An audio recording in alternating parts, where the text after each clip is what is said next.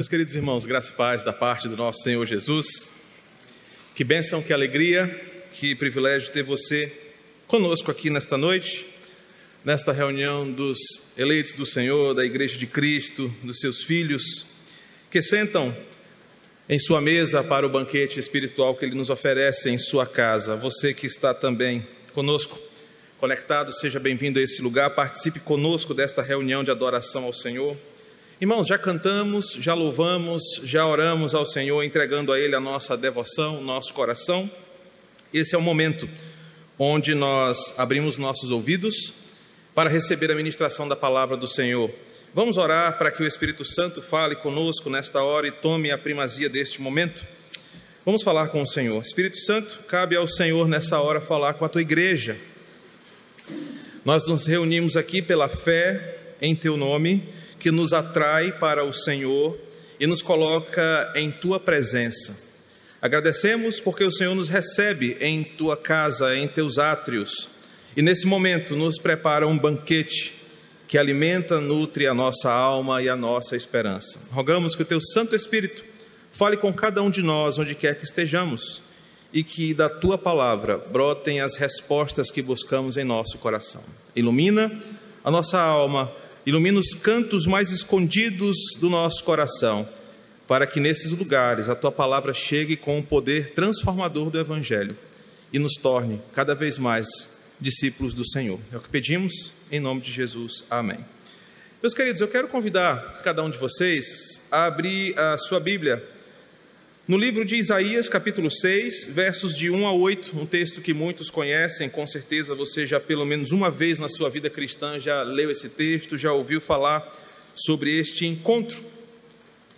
Mas a perspectiva que eu quero dar nesta noite, ela vai nos convidar a olhar para o livro de Isaías, capítulo 6, versos de 1 a 8, e aqui aprender com a palavra como é feito um novo homem espiritual, como nasce um homem espiritual. A minha proposta para nós aqui nessa noite, olhando para Isaías capítulo 6, versos de 1 a 8, nós possamos entender o que este encontro gerou e como encontrar-se com o Senhor transformou um legalista religioso em um homem de Deus. Isaías capítulo 6, versos de 1 a 8. No ano da morte do rei Uzias, eu vi o Senhor assentado sobre um alto e sublime trono, e as abas de suas vestes enchiam o templo. Serafins estavam por cima dele, cada um tinha seis asas, com duas cobria o rosto, com duas cobria os seus pés e com duas voava. E clamavam uns para os outros, dizendo: Santo, Santo, Santo é o Senhor dos exércitos. Toda a terra está cheia da sua glória. As bases do limiar se moveram à voz do que clamava e a casa se encheu de fumaça. Então disse eu: Ai de mim, estou perdido, porque sou um homem de lábios impuros. Habito no meio de um povo de impuros lábios, e os meus olhos viram o Rei, o Senhor dos Exércitos. Então um dos serafins voou para mim, trazendo na mão uma brasa viva que tirara do altar com uma tenaz. E com a brasa tocou a minha boca e disse: Eis que ela tocou os teus lábios, e a tua iniquidade foi tirada, e perdoado o teu pecado. Depois disto, ouvi a voz do Senhor que dizia: A quem enviarei? E quem há de ir por nós? Disse eu: Eis-me aqui, envia-me a mim. Meus irmãos, se existe algum objetivo nisso que fazemos toda semana aqui, nisso que você faz ao longo da sua caminhada cristã, que bom ver irmã Mundica aqui, olhei assim de relance, irmã Mundica, seja bem-vinda de volta. Se existe um objetivo para essa nossa vida cristã aqui, é de fato nos despertar como filhos de Deus para uma verdadeira e genuína adoração ao Senhor. O sentido de existir templos, reuniões, adorações coletivas, pregações expositivas, é que essas coisas nos transformem em verdadeiros adoradores, que adoram o santo nome do Senhor. Um certo professor de teologia meu do passado disse assim: que o objetivo da teologia ou da doutrina sã é nos conduzir à adoração ao Senhor. A postura da doutrina não é arrogante, Não é uma postura arredia, sagaz, impetuosa, mas é uma postura que nos leva aos joelhos no chão. Quanto mais temos doutrina, mais adoramos ao Senhor, e isso nós fazemos com os joelhos dobrados. E o modo como fazendo, fazemos isso não é só lendo boas leituras, não é só ouvindo bons podcasts, mas é com arrependimento santo e diário todos os dias. O que isso quer dizer? Quanto mais eu me encontro com o Senhor, mais eu sou convidado a adorá-lo. Isso eu faço de joelhos dobrados, e isso eu faço em constante arrependimento. Essa afirmação que eu acabei de dizer sobre o que nós queremos vindo aqui, ou o que você busca quando vai numa igreja ou faz parte de uma comunidade local, ah, como você se comporta, o que você faz, como você responde como crente, te faz refletir exatamente o mistério da tua vida com Deus. Hoje, você e eu, do modo como nós vivemos, a finalidade com a qual vimos nesse lugar, a postura que nós temos, mostra que somos de fato nascidos de novo? Tornar-se crente, se converter, virar cristão, ser salvo por Cristo, antigamente falava assim, entrar na lei dos crentes, são expressões que tentam explicar o que acontece por dentro e por fora daqueles que passam a se integrar em uma igreja.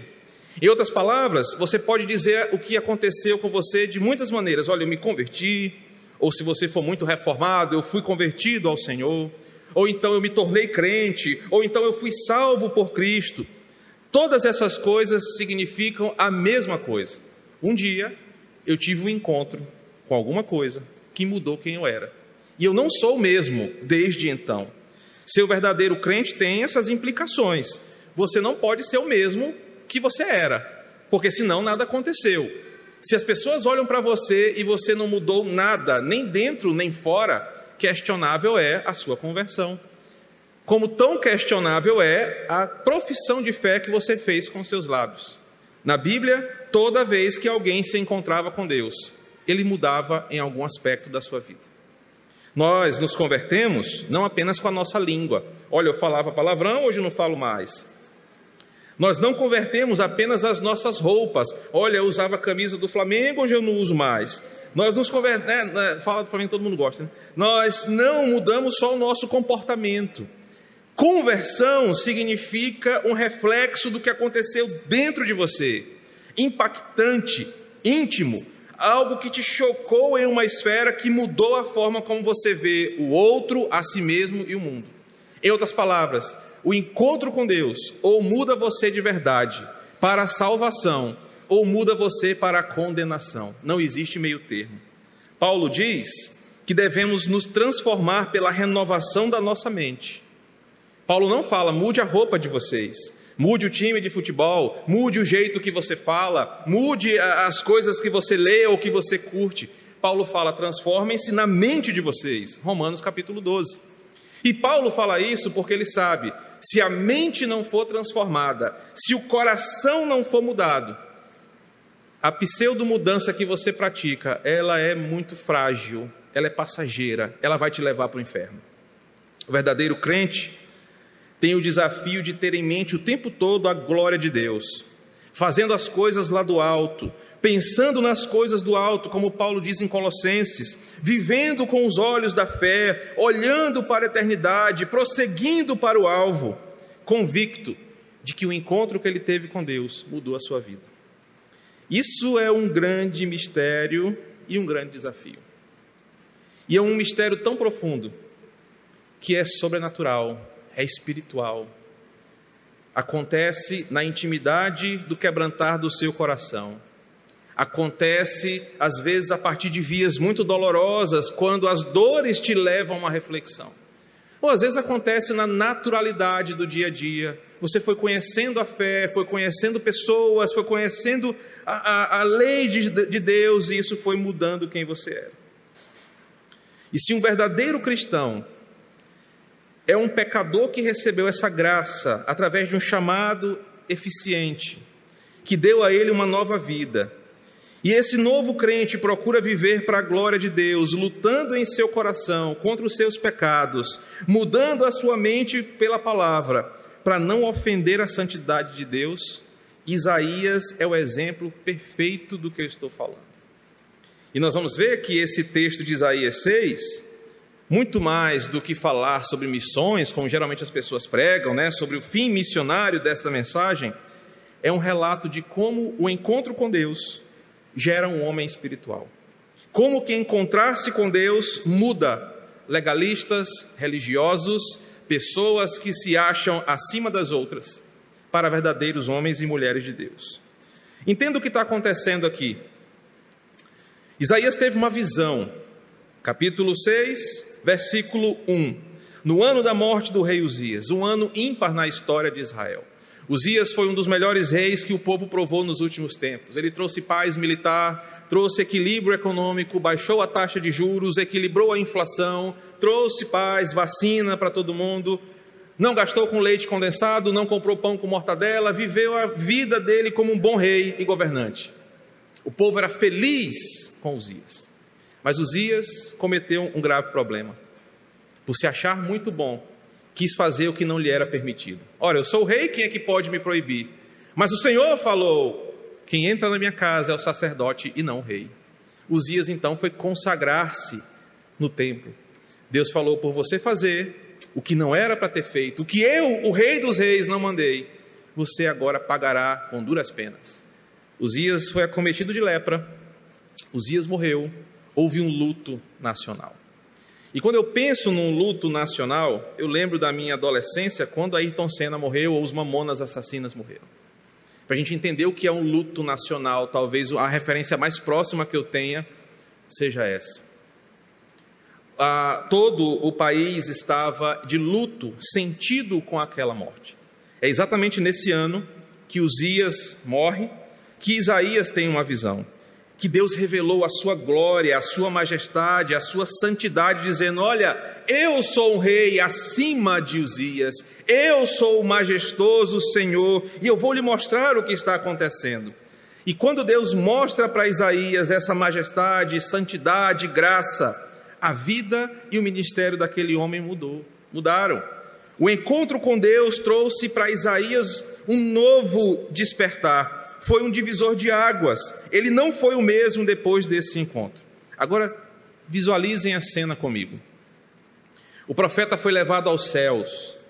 Nós aprendemos hoje de manhã, estudando Apocalipse, como se dá esse processo de desvendamento. O profeta foi levado aos céus, acima da realidade mesquinha e tacanha da humanidade. Ele foi levado para o lugar perfeito sem Covid, sem poluição, sem roubos, sem pecados, ele foi levado para os céus. Não apenas para o céu, ele foi levado para o trono, lugar onde Deus é exaltado, o centro do céu. Isaías não está na periferia do céu, ele está no centro do céu, onde Deus tem o seu trono estabelecido. Lá, o seu manto enche o templo significando que Deus majestosamente está sobre todos e em todos os lugares. Ele é cercado por serafins. A palavra serafim pode ser traduzida como aqueles que brilham, aqueles que ardem, aqueles que são luminosos. Estes seres, os quais, apesar de serem poderosos em si, aqueles que brilham, eles sequer ousam olhar diretamente para a glória de Deus. Eles se cobrem por reverência, por temor e por adoração.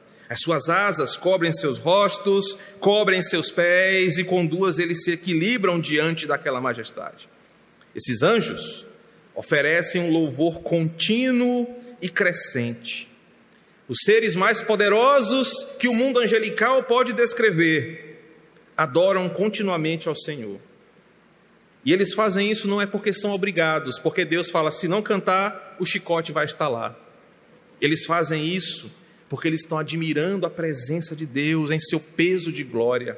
Eles fazem isso com gratidão e alegria no seu coração, porque diante deles está o Todo-Poderoso. Suas vozes ecoam por todo o céu. O texto fala que ao som das suas vozes, as colunas dos umbrais do templo se tremem, de tão grande que era o seu louvor e a sua exaltação ao Senhor. O lugar está cheio de glória, o lugar tem um mistério, o lugar tem uma presença sobrenatural e uma fumaça que deixa tudo ainda mais marcante. Imagina a situação. Enquanto isso está acontecendo, Deus está lá, sentado no seu trono real, glorioso, eterno, grandioso, como um soberano rei, reinando e controlando tudo com sua autoridade soberana. Isaías entendeu que olhar o que ele estava vendo traria consequências para ele. De lá, desse trono, do centro do céu, do trono da graça é que Deus determina os seus decretos e a sua vontade. De lá ele manda as pestes, de lá ele manda as enchentes, de lá ele traz a paz, de lá ele manda a guerra, de lá ele reina sobre tudo. Justiça, bênção, maldição, paz, guerra, tudo fluem desse trono. Deus está lá sentado, os serafins continuam adorando, e como nós estamos aprendendo em Apocalipse, João viu isso no capítulo 4 e no capítulo 5. Nós vamos chegar lá no domingo de manhã. Imagina você no lugar de Isaías. Imagina você vendo essas coisas. Elas estão ali, de frente para você. Você faz parte disso aí. Queridos, é nessa hora que Isaías tem a sua vida mudada. É ali que a sua realidade é transformada. E a primeira afirmação que eu trago para nós, que mostra como nasce um homem espiritual, é que um homem espiritual só pode nascer quando nós somos levados à presença desse Deus nessa sala do trono. Qualquer nascimento de um pseudo-homem espiritual que não aconteça assim, não no aspecto majestoso do desvendamento da visão, mas um homem espiritual só pode nascer quando ele é levado à presença de Deus, na sala do trono. Eu quero que você lembre que Isaías não era um qualquer, Isaías era um religioso. Isaías trabalhava para o governo, trabalhava assessorando o governo nas questões religiosas. Ele era mais correto do que muito de nós aqui. Isaías contava com uma índole, com uma boa reputação, melhor do que muitos de nós aqui, o que pudesse dar para ele uma falsa justificativa de que ele era alguém nobre de espírito. Mas quando esse homem, que se achava bom, reto, justo, correto, quando esse homem que se achava um bom vizinho, um bom funcionário, um bom pai, um bom marido, um bom qualquer coisa, se deparou com aquele que é santo, com aquele que é glorioso, quando ele percebeu que estava na presença do justo juiz, soberano Senhor, ele viu que nada do que ele defendia sobre si poderia ser usado como um argumento para dizer: eu não devo temer a tua glória, eu não te devo nada, eu e você somos iguais. Isaías, um homem religioso, um homem com uma moral elevada entre os seus iguais, quando se deparou com o santo, justo e soberano Senhor, teve todas as suas falsas justificativas, teve todas as suas defesas quebradas, porque ele viu que o que ele acreditava sobre si as mentiras que ele criava em sua consciência para eliminarem o peso de sua culpa, não o isentariam daquele encontro. O verdadeiro cristão, ele é feito desse momento em que ele é exposto diante do Senhor em sua palavra. E ele é exposto de uma forma vergonhosa diante de Deus. Uma das coisas que o calvinismo ensina para os cristãos é que nós não podemos ter arrogância diante de Deus, porque não há nada em você ou não há nada em mim que me mantenha de pé diante da presença do Senhor. Nós somos de todos depravados, nós somos de todo corrupto, nós somos desgraçadamente pecadores. E não importa o seu sobrenome, não importa a sua família, não importa o que você faça, diante do reto juiz, há sempre culpa sobre você. Quando Isaías viu o Senhor sentado no alto e sublime trono, ele foi completamente esvaziado dessa presunção, ele abandonou a sua concepção de justiça própria, ele percebeu que ele precisava desesperadamente de uma graça que não o condenasse, não o fulminasse naquele momento. Se não for desse jeito, irmãos, não haverá transformação genuína em você ou em mim. Se a perspectiva do encontro com Deus não me deixar constrangido da minha condenação e da minha miséria, eu não serei transformado de verdade. Eu sempre terei alternativas para me desculpar. Eu sempre terei subterfúgios para me justificar. não haverá salvação em mim, se não houver humilhação da sua parte diante de Deus, para que você seja salvo. Não haverá arrependimento, não haverá clamor, não haverá súplica, como aquele mendigo clamava quando Jesus passou: Filho de Davi, tem misericórdia de mim. Quando Isaías viu que ele estava na presença de Deus, ele percebeu que nada do que ele tinha o poderia salvar. E assim um homem espiritual começa a nascer. A segunda afirmativa é que um homem espiritual só pode surgir quando nós somos apresentados a essa glória desse Senhor Todo-Poderoso em seu poder. O primeiro ponto diz que o homem espiritual nasce quando você é levado à presença de Deus. E um detalhe importante: que o Senhor não precisa aparecer como apareceu para Isaías. Uma das coisas que a fé reformada também nos ensina é que você não precisa entrar no mistério, no manto, no reteté, você não precisa se arrepiar, você não precisa ver coisas, você não precisa sentir coisas para saber que Deus está ali. Porque a palavra de Deus tem o peso da sua glória, a palavra de Deus tem o peso da sua verdade, a palavra de Deus é a presença de Deus no meio do povo. Quando você é apresentado à palavra, você é apresentado à presença de Deus. E agora um novo homem espiritual nasce. Quando a palavra é apresentada a você, você é levado à presença de Deus. O que nos leva a esse segundo ponto. Um novo homem espiritual surge quando você vê a glória de Deus. Agora, quando você deslumbra essa glória e esse poder, querido, imagina os muitos pensamentos, alguns até aterrorizantes, que passaram na cabeça de Isaías. Imagina se ele fosse aqueles caras que viajam na maionese aí, igual eu e outros tantos que têm a mente fértil, vendo aquilo ali tudo. Imagina o que passou na cabeça daquele homem mortal. Ele só conseguiu exprimir uma coisa: ai de mim. Ele só conseguiu dizer: Meu Deus, eu estou encrencado, ai de mim, versículo 5. Isaías não exprimiu isso porque ele achava que estava no fundo do poço, como alguém que sabe que tem culpa no cartório. Isaías não tinha estragado sua vida com álcool, com drogas, com prostitutas, com amantes, com excessos ou com qualquer outra coisa. Ele era um homem moralmente correto. Ele não falou ai de mim porque ele, ele sentia alguma culpa no cartório. Ele era um homem bom. Só que ele entrou em desespero, porque ele viu o Senhor, o Rei dos exércitos, como ele fala no versículo 5. Enquanto ele não estava lá, enquanto ele não foi levado a essa glória, eu quero que você perceba isso. Enquanto ele não foi levado diante de Deus, o povo dele, os lábios do povo dele não eram um problema para Isaías. Ele convivia com aquele povo, ele ria das suas piadas, ele compartilhava as ideias, ele vivia com aquelas pessoas. Ele pensava, bem, mas eu não falo palavrão, eu não bebo igual o fulano bebe, eu estou de boa. Mas enquanto ele não foi levado à presença de Deus, ser quem ele era não era um problema. Só que ele conseguia se sentir bem. Ele vivia na cidade dele, porque ele se achava melhor que os outros. Só que quando ele chega nesse lugar, vê essa glória, ele percebe que tudo muda. Não havia como ele sair ileso daquele encontro.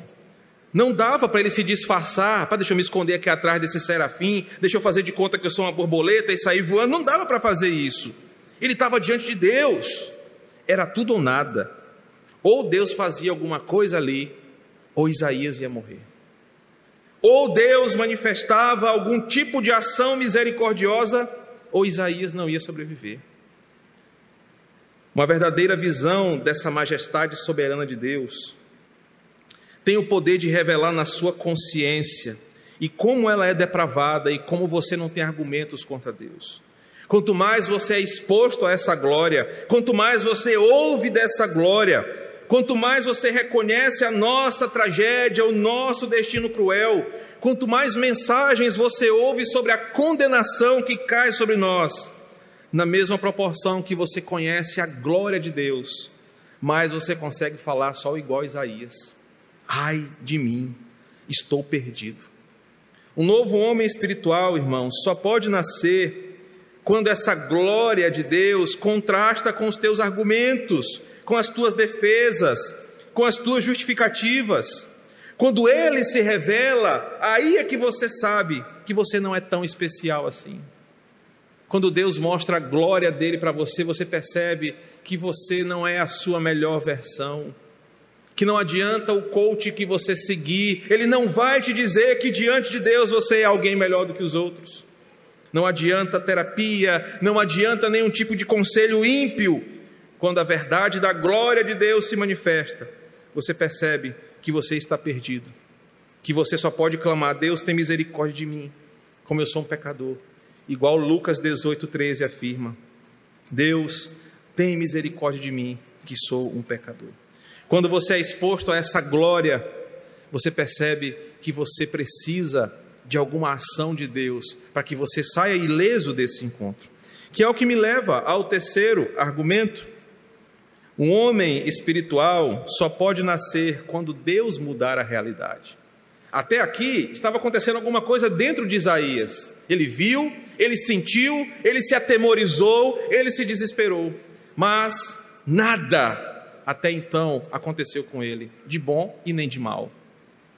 Só que ele não tinha mais escapatória. Ele estava diante do reto juiz. Ele era um pecador imundo, vindo de um povo imundo, impuro em seus pecados, que não tinha nenhum poder para se autopurificar. Mas quando tudo parecia ter chegado ao fim, eis que Deus age em prol do seu profeta. Versículos 5, 6 em diante.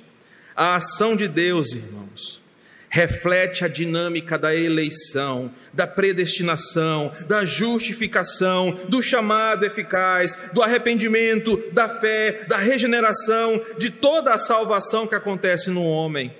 É aqui expresso nessa ação de Deus, onde é Deus quem age, onde é Ele quem toma a iniciativa, onde é Ele que se aproxima do pecador, que toda a nossa boa doutrina nos ensina a verdade. Isaías não tinha como se salvar. Isaías não podia chegar perto de Deus, entre Deus e ele tinham serafins. Isaías não podia se esconder atrás de uma coluna. Isaías estava encrencado. Mas eis que no verso 6 de Isaías 6, o versículo começa: então. Isso mostra que Deus age antes de pensar em qualquer forma de se purificar ou de resolver a sua situação, onde alguém, alguns falam, ele tem que aceitar Jesus, é aquela heresia. Olha, a salvação é 99 Deus por cento e 1% do homem.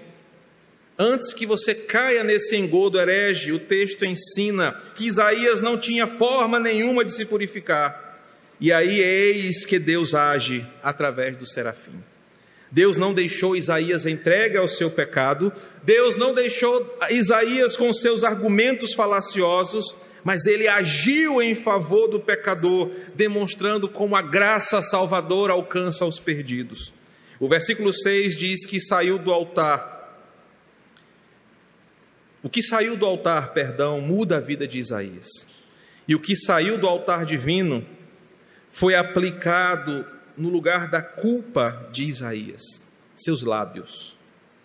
Imagine a cena: um carvão aceso tocou os lábios do profeta. Eu nunca botei carvão quente na boca, mas uma coisa que eu senti parecido, ano passado, quando eu estava naquela crise da, daquela enfermidade, que acharam que era mal olhado, quebranto, espinhela caída, covid, acharam que era tudo. Me ensinaram, cadê? Está ali ele. Me ensinaram que esquentar o mel, pingar um limão e botar uma, uma, um cravinho e mastigar ajudaria na inflamação do estômago. E com as poucas forças que eu estava, um dia eu botei a colher na, na boca do fogão, espremi o limão, botei o cravinho e fiz o quê? Tchau, com a colher na boca. Lely lembra, fiquei com a queimadura no lábio. E fui dar aula na igreja, né, disfarçando a queimadura na boca. Uns perguntaram se Lely tinha me batido. Eu falei: não, dessa vez não foi ela, não. Foi a colher quente que, que queimou. Imagina o carvão aceso tocando a boca de alguém, no lábio de alguém. Imagina esse carvão em brasa tocando a boca do profeta, certamente foi uma experiência insuportavelmente dolorosa. Não dá para romantizar o que aconteceu aqui. O carvão em brasa tocou a boca do profeta. E na hora que ela toca, essa experiência dolorosa simbolizou uma coisa para ele: nascer de novo dói na carne. Nascer de novo dói em você. Nascer de novo é uma experiência que fere a sua carne para que a pureza chegue até a sua vida. O toque bra da brasa representou duas coisas. Primeiro, é uma ação de Deus que tira a culpa da gente. Não adianta você fazer, é Deus quem te purifica, é Ele que traz a brasa do altar. E também a solução só sai do altar de Deus e não de outro lugar. Foi do altar. Deus não mandou, Isaías, lambe ali a coluna que você vai estar purificado. Isaías, acende uma vela, reza sete Pai Nosso, três Ave Maria. Isaías faz uma oferenda para Iemanjá na praia. Isaías dá a cesta básica para pobre. O que mudou a vida de Isaías saiu do altar, veio de Deus para a vida do pecador, e a brasa aqui simboliza a encarnação de Cristo, aquele que sairia do altar, que viria com seu poder para destruir o pecado, para purificar os pecadores, que com a sua morte e a sua ressurreição purificaria pecadores como eu e você. Observe que Isaías não fez nada, irmãos, além de ser pecador. A contribuição de Isaías aqui era ser o miserável pecador que ele era. Quem removeu a sua culpa foi Deus. Quem o purificou foi Deus. Quem o salvou foi Deus. Isaías é só um receptor dessa graça, porque foi Deus quem o trouxe à sua presença. Isaías não pensou assim, cara, hoje eu estou de boa, é domingo, eu vou lá no céu falar com Deus. Foi Deus que o trouxe à sua presença. Assim como eu e você, não fomos nós que o amamos primeiro. Ele quem nos amou. Não foi você que procurou a Deus, mas Ele te chamou para a sua presença. Não foi você que decidiu, poxa, minha vida está ruim, eu vou me converter para ver se eu melhoro. Não, foi Deus que chamou você para a sua presença. Ele que procurou você, Ele que se entregou por você, Ele que se revelou mostrando o quanto Isaías era miserável e o quanto Deus é gracioso. Um novo homem espiritual só pode surgir quando for Deus quem efetua a obra de salvação. Que aplicações eu tenho desse encontro que vão me fazer sair por aquela porta diferente? Em primeiro lugar, a nova vida, o novo homem espiritual, aquele que irá habitar para sempre com o Senhor, só pode surgir se Deus trouxer tal homem para a sua presença. Não adianta você achar que você vai buscar a Deus. João nos ensina isso, Eclesiastes nos ensina isso. É Deus quem chama para si os que são seus.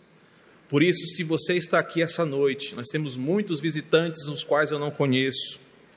E se você está procurando mudança de vida, saiba que não foi você que procurou ao Senhor, porque você não quer Deus, você quer talvez aliviar a culpa do seu coração. Talvez você quer deitar a cabeça no travesseiro com a consciência mais leve, mas isso vai te levar para o inferno. A única forma de você nascer de novo é entendendo que Deus te trouxe aqui para uma decisão. Isaías entrou religiosamente correto mas se viu condenado. E quando ele encontrou o Senhor, ele falou: Eu estou perdido. Não importa quem você seja, não importa o que você faça, se o Senhor te trouxe aqui, você sairá por aquela porta condenado ou salvo. Agora é a sua parte. Deus proporcionou para você esse encontro, ele te trouxe a sua presença. Por isso que Isaías clamou: Senhor, eu estou perdido, eu preciso de ti. Se você estiver entendendo essa mensagem, você deveria gritar nessa hora e interromper a minha pregação. Eu preciso desse Deus, porque eu estou condenado. Só pode surgir um novo homem espiritual quando Deus chama para perto de si. A segunda afirmação é que o novo homem espiritual é alguém que deslumbra essa majestade, essa santidade divina, é alguém que percebe como Deus é santo, como Deus é poderoso, como Ele é um Deus grande em glória e como nós precisamos dele. Isaías precisou ver Deus dessa forma para entender que ele precisava mudar. A terceira aplicação é que um novo homem espiritual reconhece a sua miséria. Um certo pensador calvinista diz que verdadeiros calvinistas são extremamente realistas quanto à sua miséria. Ele diz que o verdadeiro calvinista é aquele que é humilde a ponto de reconhecer que sem Deus ele está totalmente perdido. O homem espiritual sabe que não tem argumentos, sabe da sua realidade, do seu destino, mas é salvo pela graça que o santifica. Por fim, esse novo homem espiritual é chamado ao encontro com Deus pela palavra que purifica e muda a sua realidade. Esse novo homem é alguém que, quando tocado pela brasa, tem a sua realidade de vida mudada. É a conclusão do versículo 8. Quando a brasa tocou, observe como começa o versículo 8. Depois disto, o novo homem espiritual tem uma coisa que ninguém mais tem. Olha como o versículo 8 termina. Depois disso, eu ouvi a voz do Senhor. Somente homens espirituais podem ouvir a voz de Deus, ter acesso à Sua presença, dialogar com o Senhor e até mesmo agora sim se tornar participante desta missão. Homens carnais só irão ouvir uma frase da boca do Senhor: Apartai-vos de mim, malditos para a condenação que está preparada. Mas o homem espiritual não. Ele ouve a voz do Senhor. Ele consegue ver a glória de Deus. É uma dádiva que só homens espirituais podem desfrutar. Isso no Novo Testamento nos é refletido quando nós, homens e mulheres espirituais, ouvimos a voz de Jesus, que chama para si os que são seus, e que no final vai dizer: Vinde benditos de meu Pai. Queridos, Isaías 6, de 1 a 8, nos ensina sobre como nasce um homem espiritual. Esse novo nascimento se dá pela graça, pela ação de Deus, e se manifesta quando Deus chama pecadores ao arrependimento.